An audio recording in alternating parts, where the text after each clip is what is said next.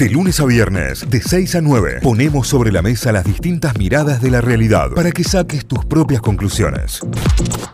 8.24 minutos, estamos ya iniciando la ronda de mates de cada día en donde nos dedicamos a charlar un poquito algunos temas y viene coincidiendo esta fecha del año con el segundo aniversario de ese momento en el que apareció el confinamiento, ¿no? Eh, dos años se van a cumplir del momento en el que nos dijeron todos adentro nos tenemos que cuidar.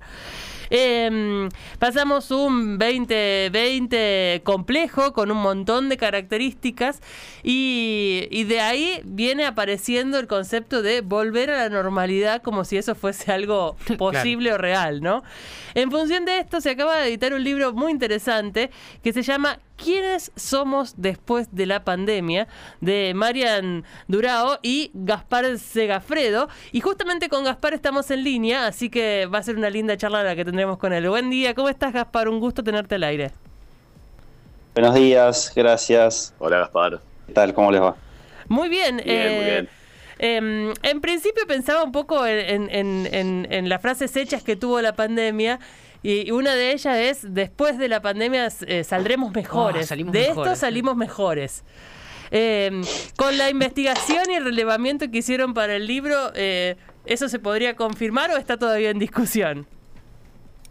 Y mira, en realidad eh, es un es un poco un deseo de todos, supongo, digamos, de todos los que estamos un poco metidos en el tema y que, nos interesa que, las cosas mejoren, ¿no? Porque en realidad eh, es, un, es un poco dual, como, como en la mayoría de las crisis, o sea, siempre en una crisis, esto es un poco una frase hecha, pero es sentido común, ¿no? Es, hay riesgos y hay oportunidades. Y hay, digamos, uno puede negar, eh, padecer o puede eh, transformar las crisis. Y bueno, el libro en realidad apunta a hacer un aporte en, en, la, en la línea de transformar la crisis, ¿no? Y, tiene, podemos decir, eh, que, trabaja en ese sentido.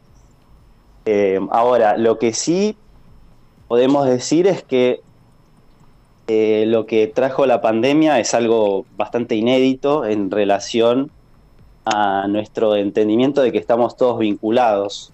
Ah, eso, eh, definitivamente. posiblemente, Eso posiblemente no había pasado nunca de esta forma, porque fue una crisis eh, global y sincrónica donde, donde todos, todos sufrimos de cierta forma un corte ¿no? en nuestra forma de vida, un corte en nuestros proyectos personales. Yo creo que no, no hubo nadie en el mundo que no, que no sintió eso. Y eso a veces hace replantear las cosas y al mismo tiempo nos hizo ver que estamos todos relacionados, o sea que no, es que nos podemos aislar. Justamente fue paradójico por esto, porque hubo un aislamiento, porque de China a la Argentina estábamos corporalmente relacionados eh, a, través del contagio, ¿no? Es, eso es como lo explícito, digamos. Claro, vos sabés que decís, decís algo fundamental en esto y es decir la hiperconexión que tenemos. Yo me acuerdo que cuando apenas empezó esto y empezamos a ver que todos estábamos realmente así conectados por esto y, y, la cuarentena en China era lo mismo que la cuarentena en Argentina o en España o en cualquier parte del mundo, era básicamente lo mismo y estábamos atravesando esa situación. La crítica por ahí que se hacía a nivel más sociológico o a nivel más antropológico, si se quiere, era, che, no estaremos demasiado conectados, o sea, no estaremos hiperconectados a este punto. Bueno, quedó demostrado que sí. Ahora, ver eso como un rasgo positivo o negativo dependerá también de, para qué y cómo. Digo, hoy, ¿cómo lo ven ustedes a eso? Digo, o, a través de este libro, ¿qué, qué es lo que, lo que han visto? ¿Es positivo o es negativo esta hiperconexión? Ya, eh, en realidad no lo sé. El tema es que es. O sea, eh, podemos, podemos eh, negarla como se niega muchas veces con paradigma nosotros-ellos, a, nivel escala internacional, si quieren, eh, hoy está pasando, ¿no? El tema de la guerra en el siglo XXI es un poco una demostración de eso, es como una negación y una idea de que, de que podemos estar separados, ¿no? Que podemos fagocitar al otro y eso no nos va a afectar a nosotros. Y esto se da a escala individual y a escala colectiva también. Eh, y, podemos, digamos, negarlo en ese sentido o podemos eh, reconocerlo y a partir de ahí trabajar de forma distinta. Claro. Eh, sí. No, digo, ya, ya reconocerlo es un paso enorme, digamos, identificarlo, poder ver que están pasando determinadas cosas, ya es un paso enorme para, en principio, poder tomar decisiones sobre lo que querés hacer con eso. Tal cual, sí, sí, tal cual. No, y pensaba En, en, estas contradicciones también de... De, en, en, el mundo chiquito de cada uno, hay una pregunta o un planteo interesante que hace el libro que tiene que ver con esto. Bueno, hace dos años nos mandaban a todos adentro, a guardarnos, a, encerrarnos, al confinamiento pero adentro había otra gente. adentro, eh, en la gran mayoría de los casos, no estábamos solos y en muchos casos no era solo una familia o una pareja, sino que eran varias familias que compartían el mismo espacio con condiciones eh, en la que eh, compartir el espacio y, las, entre comillas, comodidades que cada uno pueda tener, se convirtieron eh, en, espacios de conflicto y de reconocimiento también. Al mismo tiempo es algo positivo y, negativo, porque, porque faltaba espacio, pero al mismo tiempo era un espacio que hacía muchísimo tiempo que no se compartía junto, digamos que no sabías quién era esa persona que tenías enfrente, que quizás los horarios que tiene tu, la vida de cada uno no los cruzaba más que eventualmente y de golpe adentro todos. Eh, esa contradicción de estoy aislado del mundo, pero estoy conviviendo con, con este entorno que quizás no conozco tanto tampoco, eh, funcionó en todos los niveles.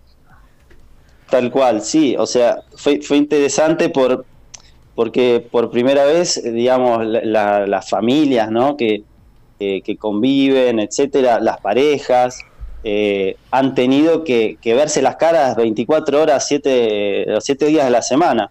Y entonces, bueno, ahí obviamente, por un lado, genera los conflictos lógicos que se dan en una convivencia. Por el otro lado, también eh, trae a luz si hay un, un, desencuentro tapado por la cotidianidad y, la comodidad, ¿no? Claro. Si, si, si esos vínculos funcionan realmente y son eh, eh, generan, o sea, están basados en un nosotros real o si no lo están. Entonces, eh, de alguna forma, en los casos mm, que no lo estuvieron, hubo muchísimas separaciones en la, en la cuarentena, muchísimas, y en otros casos eh, hubo incluso una evolución del vínculo y, te diría a nivel, eh, por ejemplo, eh, padres y madres e hijos, en un punto fue incluso positivo. Después podemos hablar de un montón de cuestiones negativas, como la mezcla del trabajo y, el horario de familia, que era como una especie de magma que no terminaba nunca. Pero, pero el, el encontrarse con los hijos eh, de una forma distinta y, en cantidad de tiempo, porque no es cierto que alcanza la calidad del tiempo, o sea, se necesita también cantidad con los hijos. Eh, para los hijos fue bueno, o sea, el, jugar con los padres y con las madres que no estaban eh, la mayoría del tiempo por ahí trabajando, bueno, fue, fue algo, fue una situación de reencuentro también. Sí, ni hablar, ni hablar. Creo que, que de ahí saldrán muchas cosas. Incluso ahora lo estamos viendo en función de eh, lo que cuesta separarse, los que tienen separarse de, ese vínculo que se volvió tan fuerte ahí adentro, si estuvo todo bien. Volver a la presencialidad es una situación muy difícil para el que vuelve a la presencialidad y para el que se tiene que quedar en casa y estaba acostumbrado a, otra situación, digamos. Estamos reconociendo eh, algunas cuestiones que nos cuestan más y otras que nos cuestan menos en función de esto de volver a una nueva normalidad. Sí, sí, mira, yo creo que la, la, pandemia, o sea, fue una crisis que generó como una situación límite en, muchas personas y las situaciones límite lo que hacen es como cortan la cotidianidad, entonces dejas de estar en automático y te empezás a replantear las cosas también. Después hay que ver si después uno cuando vuelve la cotidianidad, estamos todos de vuelta tranquilos, vuelve la cultura de la certeza, que es un invento también. Sí. Eh, y entonces volvemos todos a, continuar medio como autómatas, eh, pero, eh, pero en muchos casos también hubo replanteos de, bueno, esta es la vida que yo quiero hacer, por ejemplo, esto de estar todo el día en el laburo, no ver a los hijos que por ahí se van a dormir a la noche y uno apenas los saluda para irse a dormir. y bueno, hay un montón de gente también que se mudó, hubo, hubo posibilidad por lo menos de replanteo, de qué es lo, de, revisar qué es lo que más valora cada uno, ¿no? Esas, esas son las, las posibilidades que dan las crisis, las crisis como ¿Por esta. Qué, eh, Gaspar, recién decías eh, que, que, era una mentira la, cultura de la certeza, decías. Sí, eh, a ver, me refiero, por ahí es una exageración, por ahí le puse un poco de pimienta, pero... pero eh, la pandemia creíamos que teníamos muchas certezas. Mira, eh, tenemos hace ya décadas que hay una especie de cultura de la, la ciencia y del tecnicismo donde tenemos una pretensión incluso de, inmortalidad. y, no se condice con, la existencia, digamos, o sea, con, la frase básica de, Heráclito, que fue un filósofo de la antigüedad que dice que no nos podemos bañar nunca en el mismo río dos veces, ¿no? Claro. Eh, y, que todo el tiempo las cosas van cambiando y que la, vida es incierta. Em, y bueno, eso obviamente no significa que uno no pueda hacer planes y demás, pero, pero no estamos preparados, tenemos una cultura en la que estamos constantemente eh, apegados, totalmente apegados a las certezas y, hemos creído que, bueno, que esto nunca podía pasar, ¿no? Sí. Eh, y bueno, y pasó y de repente nos dimos cuenta de que, de que no la teníamos tan clara. Eh, bueno. No, y además en este, en, el, en este proceso, el, el convivir con la incertidumbre. Porque una cosa es la cultura de la, de la certeza y otra cosa es lo que nos pasó, que no sabíamos si en los próximos 15 días iba a estar el mundo tal cual estaba en ese momento, digamos. La incertidumbre empezó a cumplir un rol muy fundamental en, en, en, el, en el proceso de pensamiento de cada uno de nosotros en el día a día. Sí, sí, sí, tal cual. Eh, y bueno, y, ahí fue que surgió también lo que, lo que los psicólogos eh, muchos llamamos la, otra pandemia, ¿no? La pandemia psicoemocional. Claro. Eh, hubo, hubo un pico muy grande que se, o sea, sigue manteniéndose hasta hoy, podemos decir, de, ansiedad y de depresión. Eh, pero no, de, no necesariamente de ansiedad clínica en el, en el sentido de grave, sino de, síntomas de ansiedad en gran, en gran parte de la población. Eh, por esto mismo que estamos diciendo, ¿no? Pero, pero, pero bueno, o sea, la otra cara es eh, esta posibilidad de revisar cómo estamos viviendo. Eh, y esto eh, hay pensadores que lo han llevado a escala, digamos, humanidad, como Edgar Morán, que habló de, esta mega crisis como una crisis donde de repente explotó, explotaron un montón de crisis que vienen dándose hace, décadas, del sistema productivo que es insostenible, eh, del ambiente, de, digamos, de, la desigualdad social, y que nos hizo frenar un momento, incluso, ¿se acuerdan cuando frenó, frenamos todo? que empezaron a ver imágenes de, cómo reverdecía la, naturaleza. Sí, bueno. Imágenes increíbles. E, eso es, es, es, la foto del momento, digamos. Dejamos de, eh, no, paramos y de golpe todo eso que parecía que no iba a suceder más empezó a surgir de la propia naturaleza. Los ríos transparentes, la, la, floración distinta, la, el nacimiento de nuevas de, especies que están en peligro de extinción y demás. Eh, hay mucho de eso, hay mucho de eso dando vuelta. Eh, el libro se hace un montón de preguntas, tiene además casos clínicos, ¿no es cierto? hay, hay, existe la posibilidad de, leer un poco de, cuestiones más particulares y, la verdad que se hace preguntas muy interesantes. Así que, ¿dónde lo podemos conseguir? ¿Qué, expectativa tienen? ¿Cómo lo vienen llevando? ¿Cómo, cómo apareció este libro para ustedes? Eh, bueno, se consigue, se consigue en librerías de Buenos Aires y, creo que también del resto del país ahora. Eh, y bueno, por, Mercado Libre también y, otras, otras plataformas. Eh, y, o sea, ¿cómo, cómo surgió el libro? ¿Me preguntabas? No, no, ¿cómo viene la repercusión? Digamos, me parece que, se deben haber encontrado con varias sorpresas después de las primeras lecturas de, la gente que, lo, que ya lo tiene.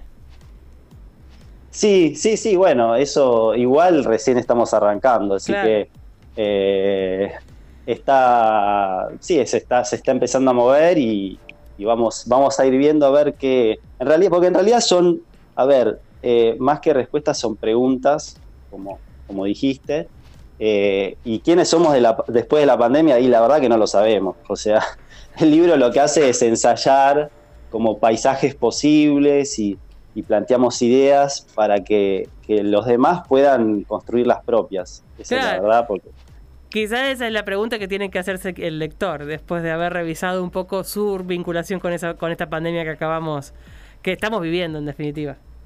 Tal cual, tal cual. Sí, pensarlo como un momento donde pudimos tener cierta claridad y, y ver si lo podemos aprovechar y no volver de vuelta a esa cotidianidad automática, ¿no? Definitivamente.